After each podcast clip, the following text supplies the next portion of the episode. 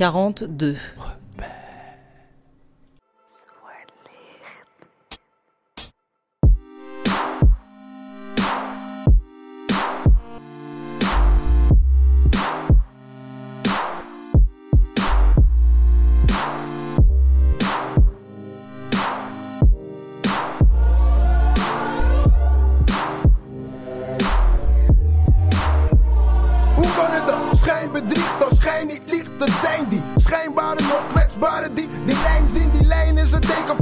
wordt gebomrot. Bijstof, kijkstof,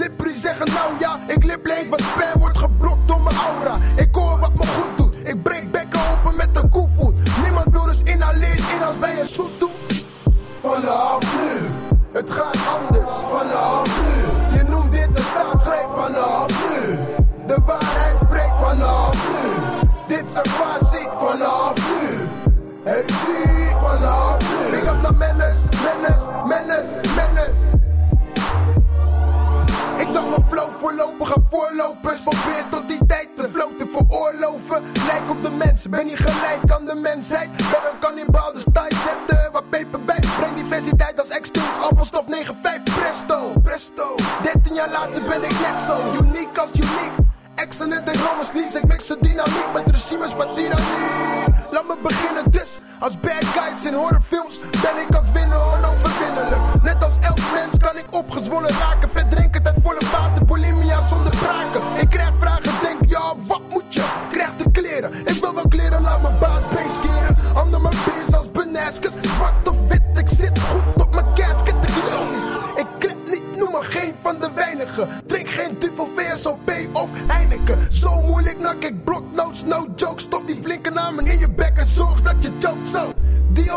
over Nike's. Nino is me Easter shiesty. Zwart liggen, black star, most likely.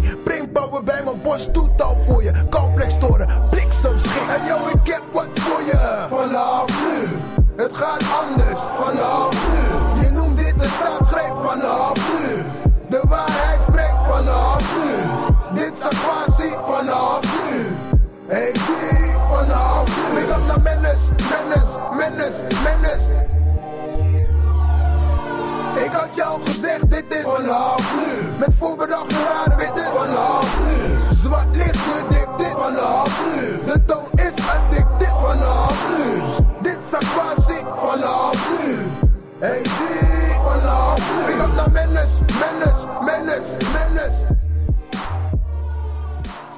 Legba no baea. Legba no.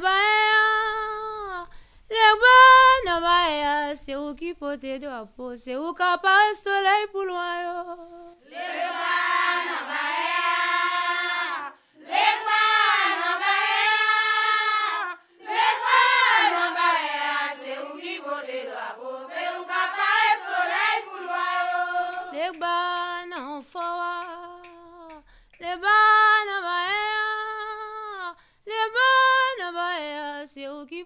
Kapozeu kapa soleil pour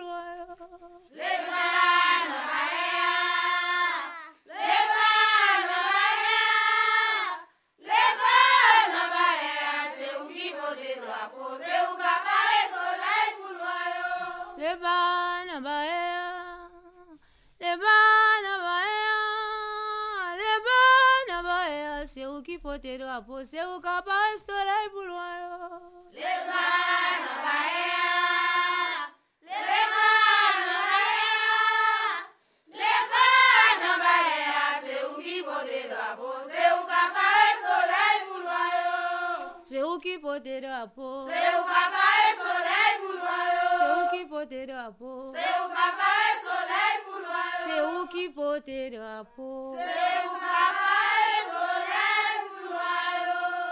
Les images d'Épinal, des mots magiques comme Gorée ou Racine ou Victor Schellcher, les postures politico-mémorielles et les lavages de cerveau de l'Occident ne constitueront jamais une histoire juste et affective de l'esclavage des Noirs.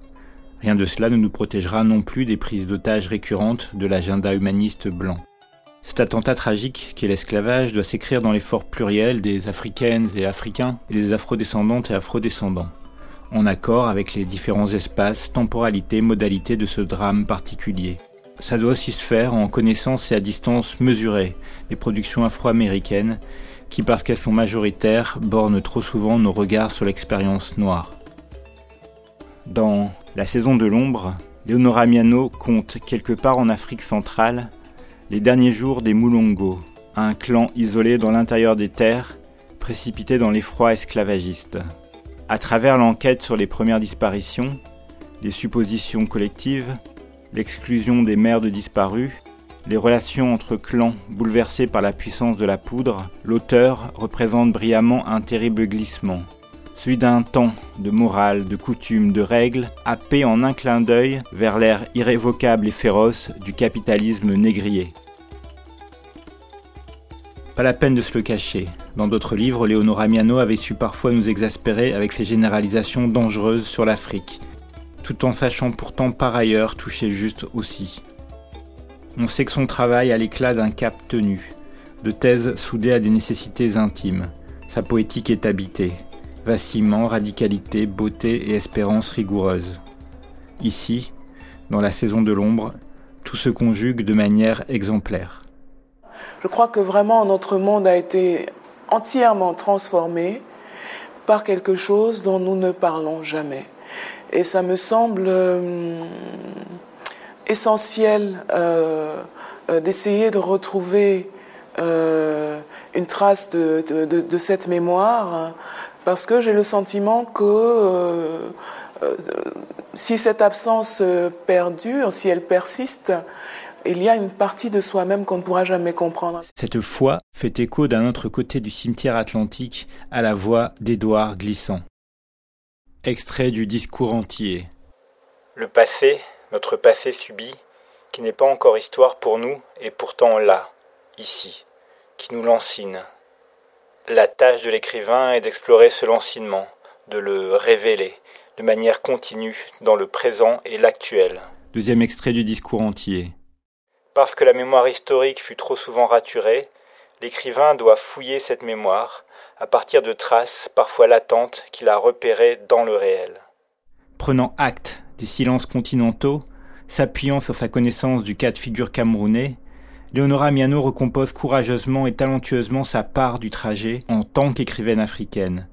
Elle substitue des mots au déni et à la sidération. Elle dit les razzias, le désarroi et la douleur de l'absence chez, je cite, celles dont les fils n'ont pas été retrouvés. Et, je crois vraiment que le, la fiction, quand euh, le silence est tellement intense, est peut-être le seul moyen euh, d'arriver à, faire émerger une parole et euh, à mener une réflexion douloureuse, parce que ça va pas être agréable. Hein. Pourquoi? Parce que la, fiction permet de travailler euh, essentiellement sur le vécu humain. Chez Miano, la forme romanesque baignée de réalisme merveilleux sert à questionner la place des événements dans nos consciences, et c'est l'enjeu majeur d'un futur constructif. Grâce à son empathie, grâce à ses vécus africains et européens, son sérieux historique, elle élabore une œuvre de reconnexion, reconnexion temporelle avec le passé, reconnexion géographique entre les Africains et Africaines du continent et les déportés. Chez elle, on n'est jamais dans la fuite ou le défilement. Que ce soit chez les imaginaires Moulongo ou dans le fantasmatique Mboassou des Aubes écarlates, la responsabilité veille toujours. Arc-bouté sur des questions fondamentales et la nécessité de faire avec tout le réel. Ici, celle dont les fils n'ont pas été retrouvés incarne l'Afrique entre révolte, résistance, quête, prostration, déni. Que faut-il faire du souvenir des enlevés, de cette mémoire douloureuse, des absences de réponse, des destinations inconnues?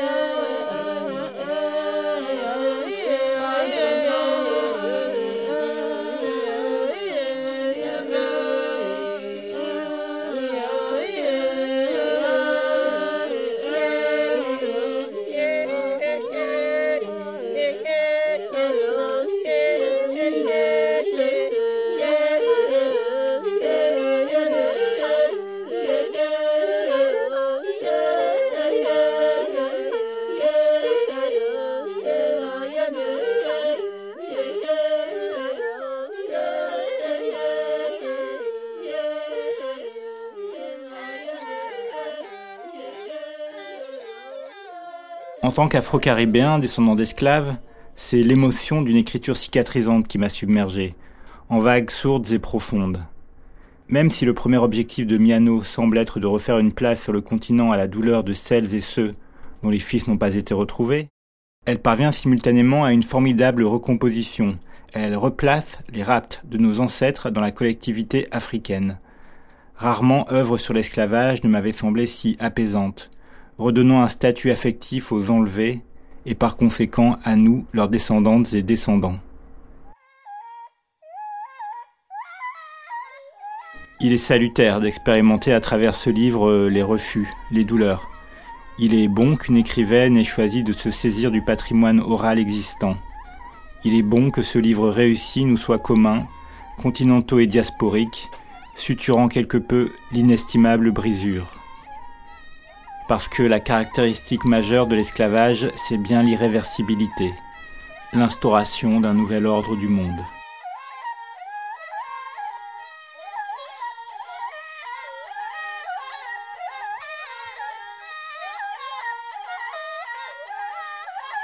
Suite au métaphorique grand incendie et à la disparition consécutive de dix jeunes garçons, le clan des Moulongo essaie de se récupérer, de sauver la communauté, les dispositifs sociaux et le système magico-religieux s'appliquent à interpréter, à réordonner, à circonscrire un drame qu'on ne comprend pas.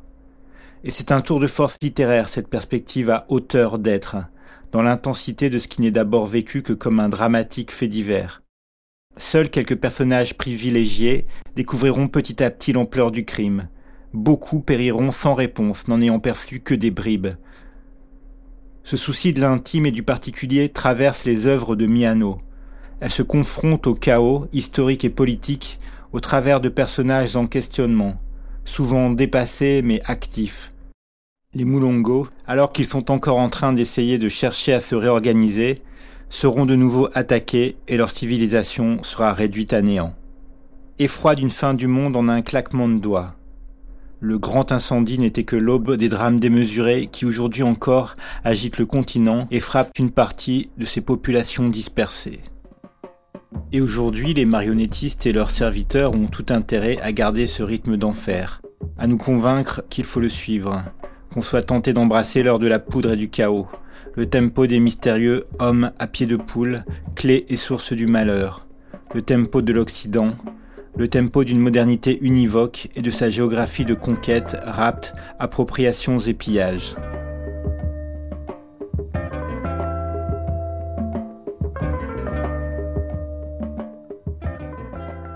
Extrait.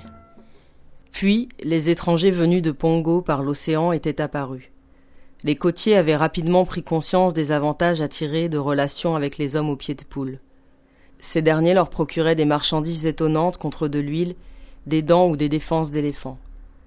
Ils avaient été les premiers à se vêtir d'étoffes tissées par les étrangers.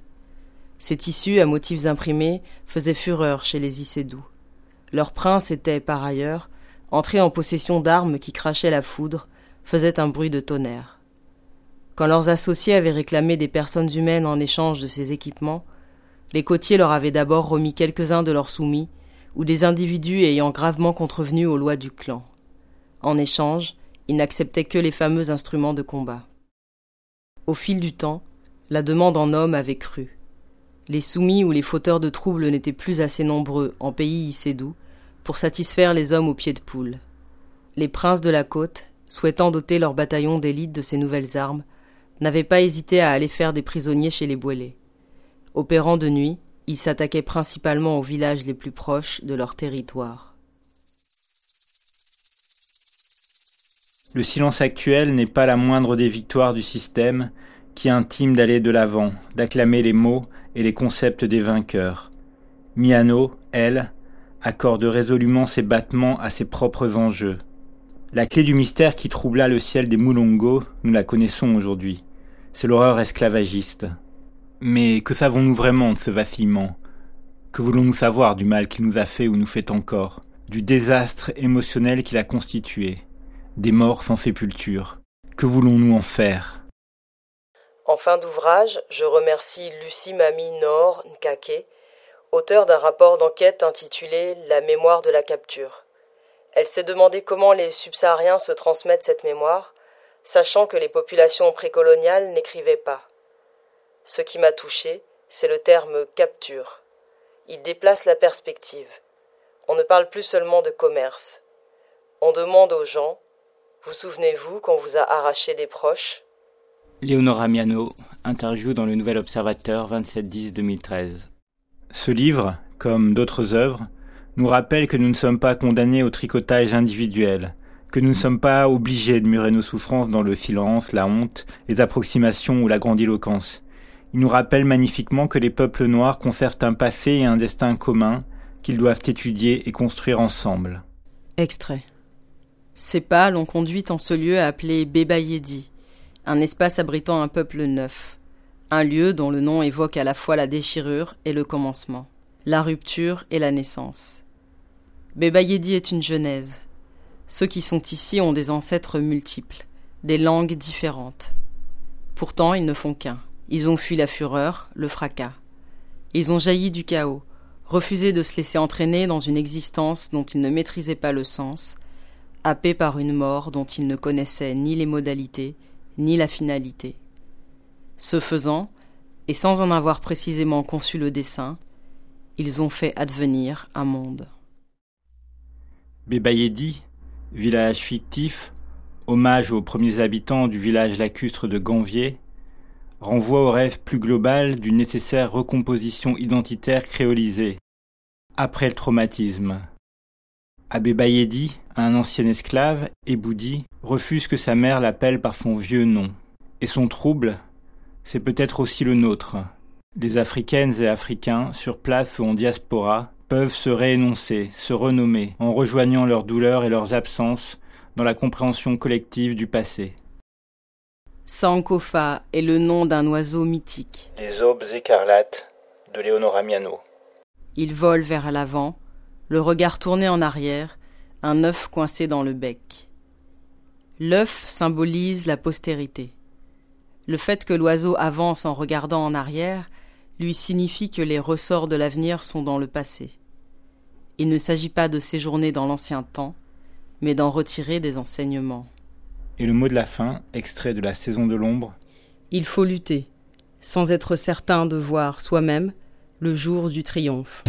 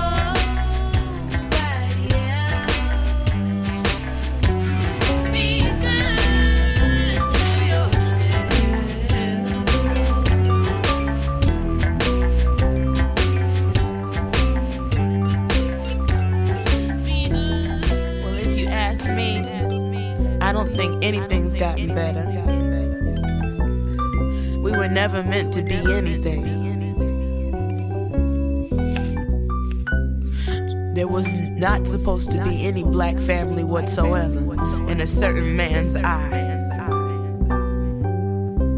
And here I am in a strange land looking for meaning. Where I could have been chilling, doing my own thing. And not feeling like less than anybody else. Whose fault y'all think that is? Was chillin'. And here I am looking for meaning. They killed Malcolm, didn't they? And they killed Betty. They killed everybody.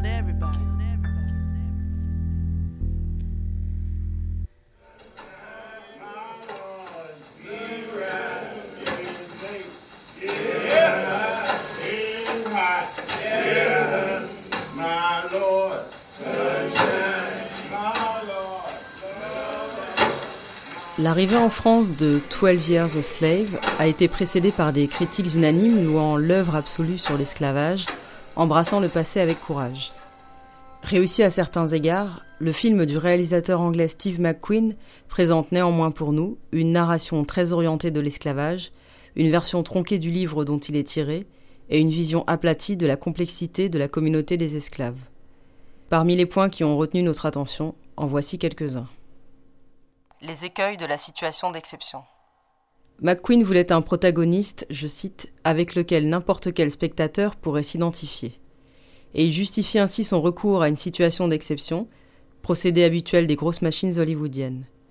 Solomon Northup, enlevé et vendu, se retrouve esclave par erreur, entre guillemets. Pas parce qu'il est noir au sein d'une nation raciste, mais parce qu'il est kidnappé et emmené du mauvais côté de Disneyland. Ce manichéisme géographique témoigne bien mal des législations complices de l'institution esclavagiste et de la situation des Noirs au nord. Hypocrisie et paradoxe nordistes sont fréquemment mentionnés dans le récit de quelqu'un comme Harriet Jacobs, par exemple. Ici, après le kidnapping, commence donc le calvaire d'un homme qui ne serait pas à sa place. Singularité accentuée par ses talents de violoniste, autre recours cinématographique usé pour suggérer un supplément d'âme. Bien sûr, c'est une histoire vraie, mais c'est aussi celle qu'a choisie McQueen. L'idée que l'empathie puisse être facilitée par le caractère injuste de la servitude de Northup est en soi assez abominable. Les autres esclaves sont-ils à leur place? Ne peut-on pas s'identifier à eux?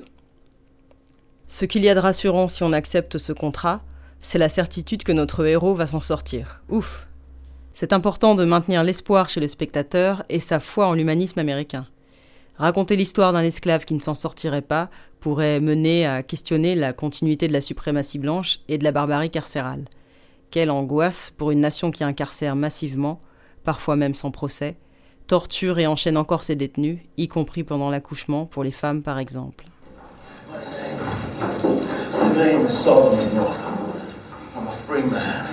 A resident of Saratoga, New York, the residence of my wife and children who are equally free, and you have no right whatsoever to detain me. You're not any free. Now, I promise you, I promise you upon my liberation, I will have satisfaction for this wrong. L'effacement de la communauté. Twelve Years a Slave nous évoque largement le roman Kindred, Lien de sang, d'Octavia Butler, dans lequel l'héroïne des années 70 se retrouvait projetée au temps de l'esclavage.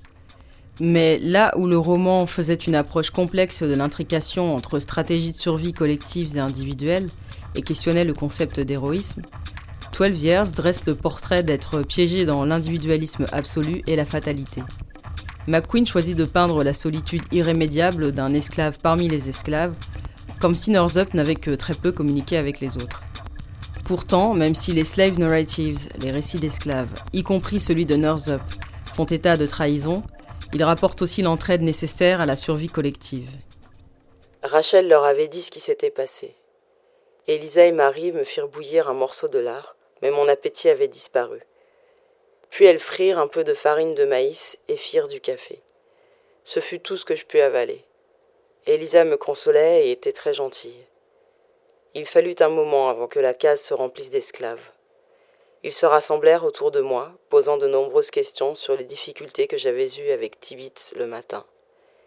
Ensuite Rachel vint, et dans son langage simple, raconta de nouveau l'histoire, s'attardant avec insistance sur le coup de pied qui avait envoyé Tibitz rouler au sol, après quoi un gloussement général traversa la foule.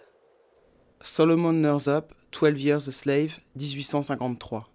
Dans 12 Years, les esclaves sont mutiques, indifférents ou soumis.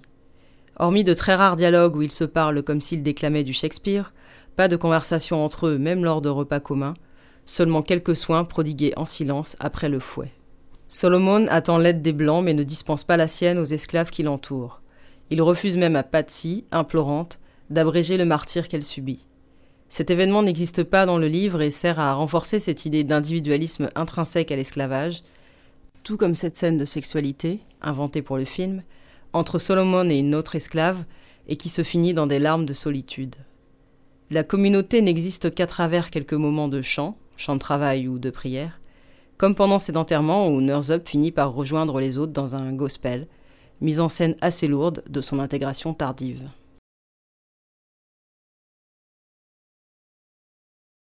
La biographie originelle rend également compte de plusieurs moments partagés avec des Amérindiens, Chickasaw ou Chicopic, qui vivent à un endroit nommé Great Pine Woods, décrit comme un petit coin de paradis par Up. Avec d'autres esclaves, il s'y rend parfois après la journée de travail en guise d'échappatoire. Mais le film élude tout cela pour ne pas fissurer l'isolement du héros, et cette connexion précieuse entre non-blancs y est résumée en une scène de rencontre fortuite et un partage plus étrange que sympathique. L'absence de résistance. L'absence globale de résistance chez les esclaves dans 12 Years a provoqué des critiques de spécialistes qui œuvrent depuis des années pour contrebalancer la narration majoritaire de soumission des esclaves. Il ne s'agit pas d'un débat, les principaux acteurs de la lutte contre l'esclavage furent les esclaves eux-mêmes, et ce dès les premières razzias en Afrique. On peut lire à ce sujet, en anglais, Plus près de la liberté, femmes en esclavage et résistance quotidienne dans les plantations du Sud, de Stephanie Kemp, Rebelles et fugitifs, la résistance des esclaves en Floride au XIXe siècle, de Larry Rivers. En français, Le refus de l'esclavitude, Résistances africaines à la traite négrière, de Alain Ancelin. Porter cette narration de soumission, c'est oublier Harriet Tubman, Nat Turner ou Harriet Jacobs parmi les plus connus. C'est oublier la révolution haïtienne ou l'inventivité de celles et ceux qui pratiquèrent le marronnage. Pour beaucoup, cela prit la forme unique de survie dans une cave. Hommes, femmes et enfants étaient capables de vivre des années dans des habitats qu'ils avaient creusés sous la terre. Les plus emblématiques des habitants de cave furent sans aucun doute Patine, en Virginie, et sa femme, qui étaient si déterminés à être libres et le rester, qu'ils ont vécu dans une cave pendant 15 ans et ont élevé 15 enfants là. Sylviane Diouf, article du 31 janvier 2014 pour la New York Public Library. 12 ans esclave, pourquoi pas 15 ans dans une cave? Les récits d'esclaves étaient souvent rédigés avec des abolitionnistes blancs. Pour celui de Northup, ce fut David Wilson. Pas étonnant que certains de ces récits tentent à négliger les histoires de résistance des Noirs. Au début de sa biographie, Norzap présuppose que les esclaves, à force d'endurer la servitude, perdent leur capacité de résistance. Et McQueen colle à ce préjugé et fait le choix d'accentuer cette narration, qui jusqu'à aujourd'hui martèle que les Noirs furent sauvés par les abolitionnistes seuls, des Caraïbes aux Amériques. Pourtant, dans la réalité, les événements viendront contredire le jugement de Northup alors qu'il est en fuite. En à peu près trois quarts d'heure, plusieurs des esclaves m'ont pointé une direction et fait signe de fuir. Bientôt, en scrutant le bayou, j'ai vu Tibitz et deux autres à cheval venir à vive allure, suivis d'une meute de chiens. Et Northup viendra lui aussi en aide à des esclaves marrons. Tout n'est donc pas qu'individualisme et distance dans son récit. Mais le film ignore ces épisodes et les seuls marrons qu'on voit sont pendus. Mais soyons clairs, on aurait été tout aussi critique d'un film rempli de nègres marrons. Ce qui nous gêne ici, c'est la passivité univoque.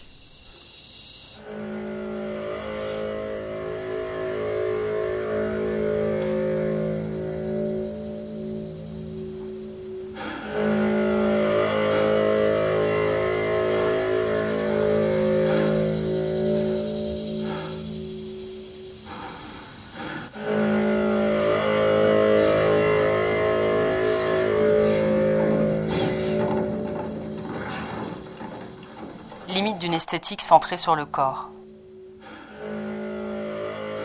Le travail sur le corps près des corps est la grande force du cinéma de McQueen.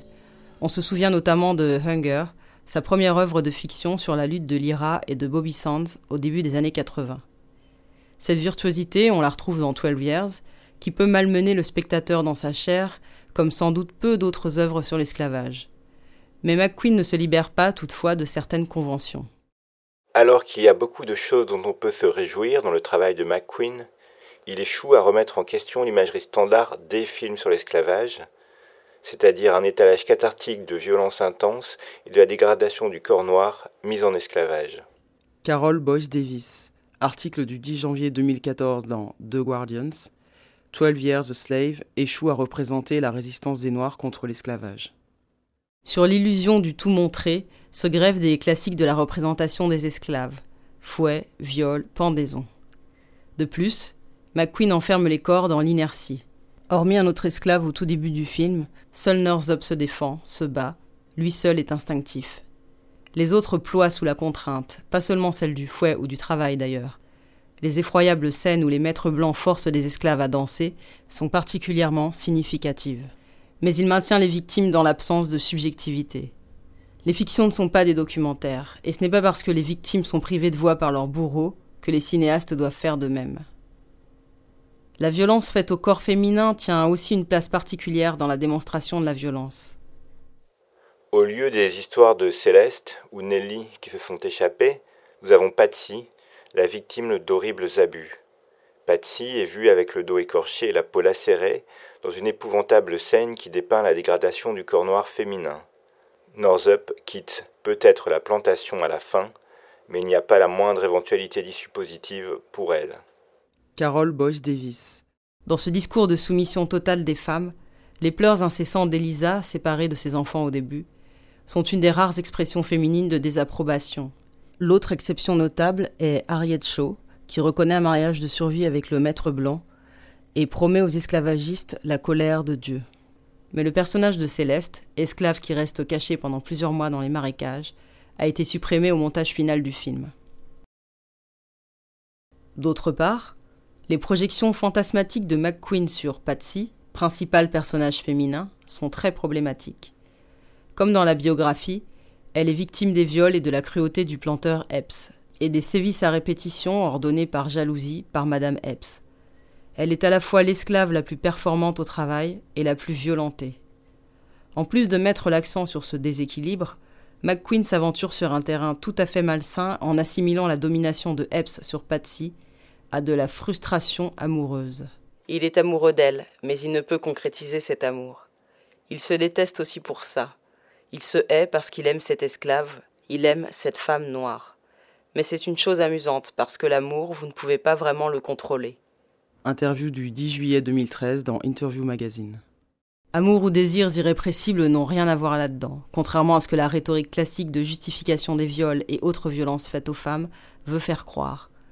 McQueen s'assied allègrement sur des analyses faites il y a déjà pas mal de temps par le féminisme noir américain. Un autre mythe sur le viol est que c'est un acte de désir.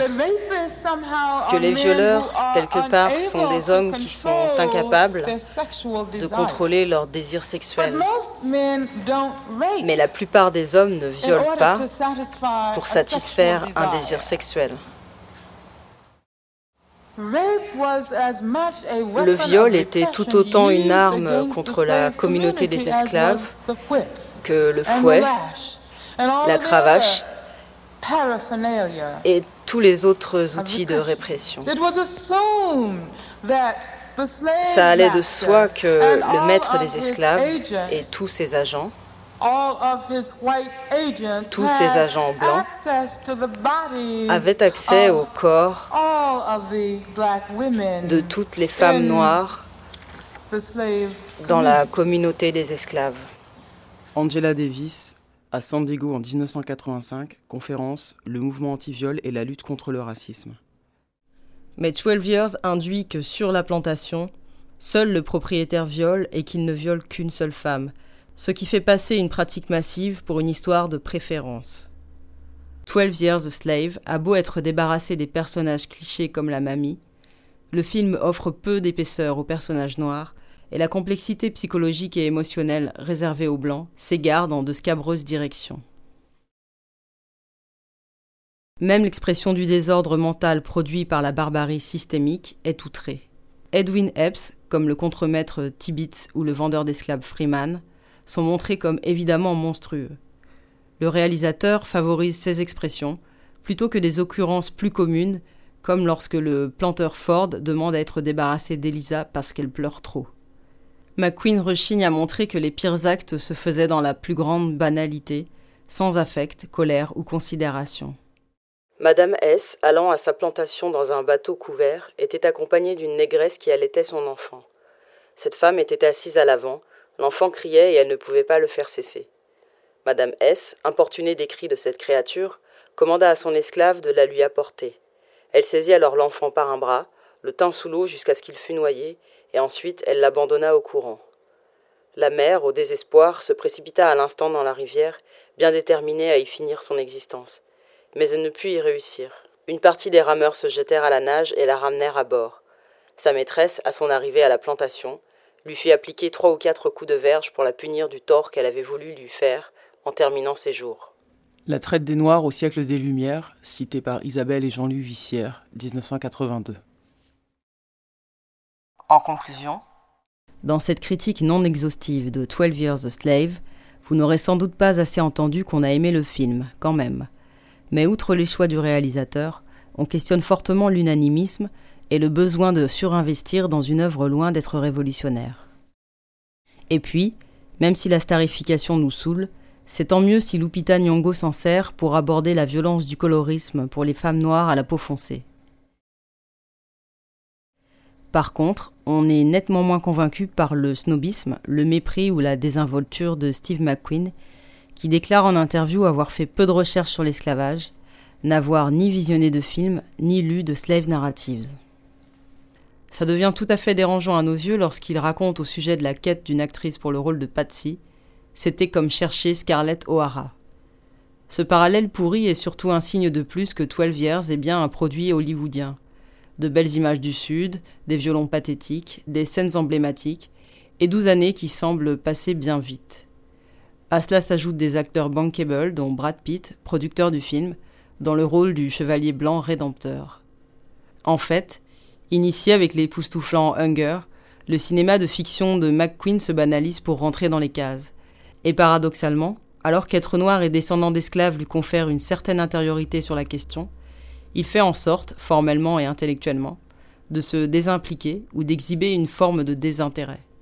Il en joue comme s'il s'agissait d'un sujet comme un autre, et comme s'il ne clamait pas par ailleurs sa fierté d'avoir réalisé le plus grand film sur l'esclavage. Quant au fait qu'il ait dédié l'Oscar du meilleur film à toutes celles et ceux qui ont enduré l'esclavage, et aux 21 millions de personnes qui l'endurent aujourd'hui, c'est absolument louable. Mais il aurait tout aussi bien pu déranger un peu la soirée en le dédiant au hasard à Troy Davis, Renisha McBride, Rekia Boyd ou Mumia Abu Jamal.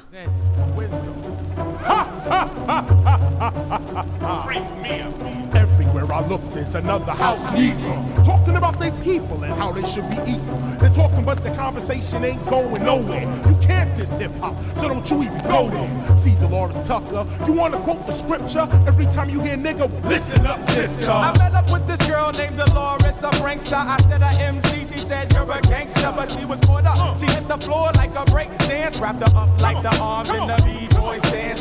Recognize mom, someone of your sons. I'm hip hop in the form of channel 9. KRS-One, representing MCs across America. She said, you're the one who be causing all that mass hysteria. Wisdom shall come out of the mouths of babes and suckling, but you blinded by cultural ignorance and steady judging. But judge not, these he may be judged. For the judgment judge, ye shall surely be judged who gets no love. She said, I like it, that's why I jock it. Then I said, you only on my back because I fill brothers' pockets. Got them driving Benzes, Jeeps, and Rolls Royces. Attacking me will leave you with no voices. The choice is yours, not mine. Hang with me. I have you freestyle and bombing graffiti.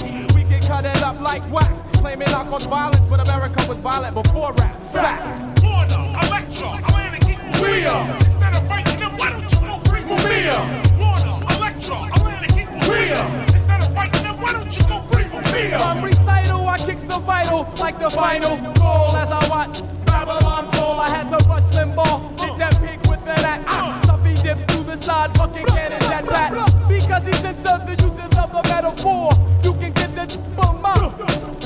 It's you that brings the real horrorcore. Expenditures uh. be getting uh. cut from the board. Why, sure. Back before we were born, they sold us out. Yeah, Jay Jackson, we know what you about. He's a slave mason, not a freemason. Before long, the goddess Tiamat through hip hop will be racing. Don't start me, cause I'll be the lyricist. Uh. At the 1999 Millennium Party held at Giza, saying he's a fraud. Oh my god, it's never in your life you should disrespect an artist. Your attention on astronomy and the up and coming, shifting the economy. If you can't do that, then heed the final call to free Mumia, Abu Jamal. Hate to be so rough, it could be the white owls. House niggas are full of crap like my Colin Powell. Kicking vowels is how we relieve the tension. Until we start to bounce white people like suspension. You paint the pictures, the black man on the corner. But tell me, who blew up Oklahoma? The city, ain't no pity. For the beast, that's Hakeem, that voice from the east. Uh.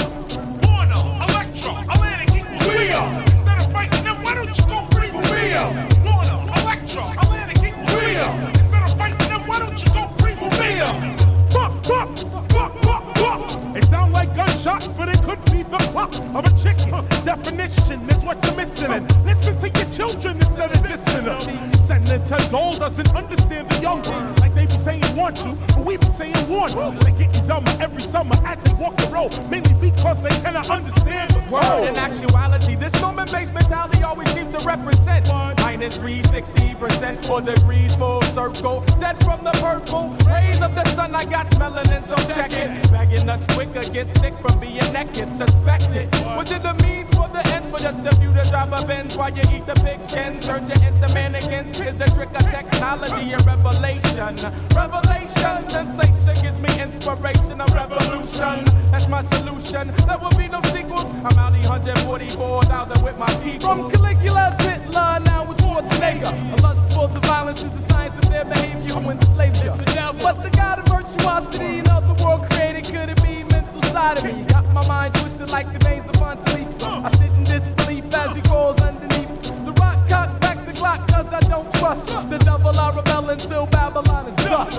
Warner, Electra, Atlantic are. Instead of fighting them, why don't you go free? Warner, Electra, Atlantic are. Instead of fighting them, why don't you go free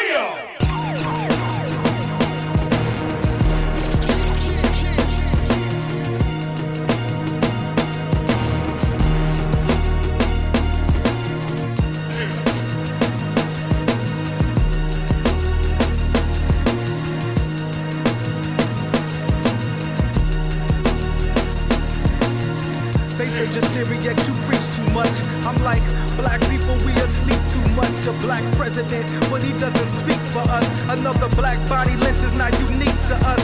Meanwhile, Kanye's rocking Confederate flags. Jay-Z and Barney's going half on sweaters and bags. It's not their fault, it's ours. All we measure is swag. They getting money, get money. What's better than cash? Forever and last. Riding in Berettas and Jags, but don't crash. If you do any help, don't ask. Cause all Renisha got was a shotgun blast. Just for knocking on the door, left, and on the floor, half a face gone. But no one was locked up like Akon. Black life comes with no insurance like State Farm. Race wrong, black people better put your brakes on. End up on that strange porch, end up as a stained corpse. Different cities, same sport. It's not an accident if you hit the witness you aim for. Bullets left a face torn, victim of a race war. Make a nigga hate more. Show up at that same door, let that 38 roar. What will be my fate, Lord? From an officer who I ran to, thinking that help he would offer up. Ten shots to the chest, stretched. Now they talking to another black man looking fresh in that coffin or beaten to my ribs crack. Rolled up in the gym mat, blood on my kicks match. Police say I did that, no crime. The kid's black, case closed, casket shut, but take taking organs filling with newspaper and patch 'em up. Now tell me if that bullshit is matching up. I know y'all just wanna see a twerk it, then back it up. But that's what happens when we make our rappers leaders and our most intelligent. Just wanna be on TV speaking, and they give reality TV shows to preachers, and we think activism is Facebooking and tweeting. 12 years a slave, we still fighting for freedom. Just look at the headlines, seeing is believing. Strange fruit, but now they cock it ain't shoot, yeah. Strange fruit, but now they cock it ain't shoot, yeah. Strange fruit, but now they cock it ain't shoot, a.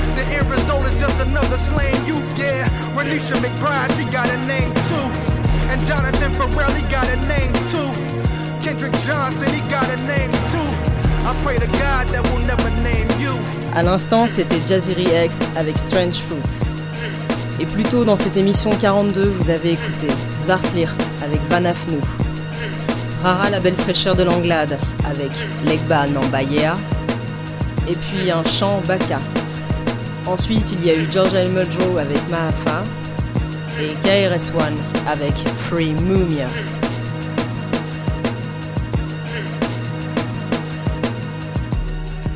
Case rebelle.